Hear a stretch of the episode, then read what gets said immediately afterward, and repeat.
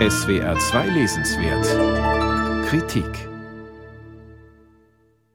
Maribor, gelegen im Nordosten Sloweniens, ist die zweitgrößte Stadt des Landes, die in der Geschichte hin und her gereicht wurde zwischen dem Heiligen Römischen Reich, Österreich-Ungarn, dem Deutschen Reich. Sie gehörte zu Jugoslawien, seit 1991 ist sie Teil des unabhängigen Sloweniens.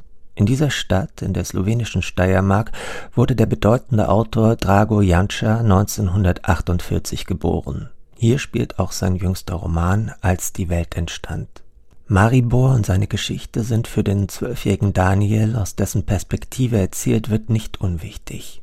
Sein Vater hat mit den Partisanen gegen die deutschen Besatzer gekämpft, wurde ins KZ gesteckt, das ihn jedoch nicht brechen konnte.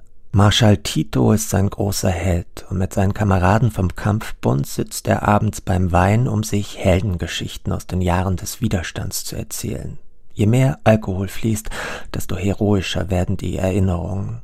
Auf der anderen Seite die Mutter, die ihren Sohn zum Religionsunterricht schickt. Der Kapuziner Aloysius, rundlich, klug und streng, kündet den Zöglingen von göttlicher Gerechtigkeit und donnert mit mächtiger Stimme von der Sünde. Den Widerstreit zwischen Kommunisten und Kirche spürt Daniel am eigenen Leib. Beide zerren an ihm, dem angehenden Pionier. Der Vater verachtet das religiöse Brimborium, die Mutter fürchtet ums Seelenheil des Sohnes.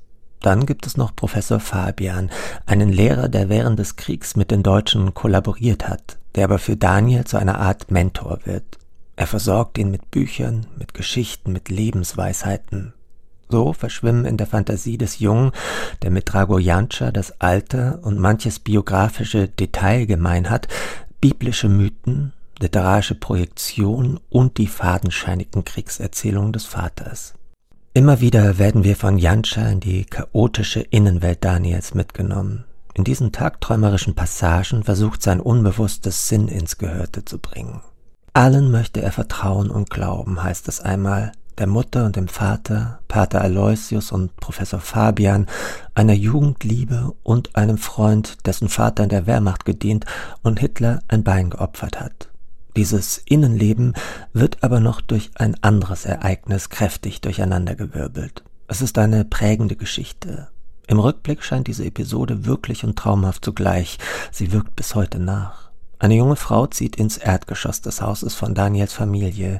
Lena ist Sekretärin und manchmal beobachtet Daniel sie, wie sie lesend im Unterkleid auf dem Divan liegt. Verführerisch. Kein Wunder, dass er ihren Verehrer Pepi, einen grobschlächtigen Handwerker, verachtet und in die Wüste wünscht. Allerdings entwickelt sich die Geschichte zur Tragödie.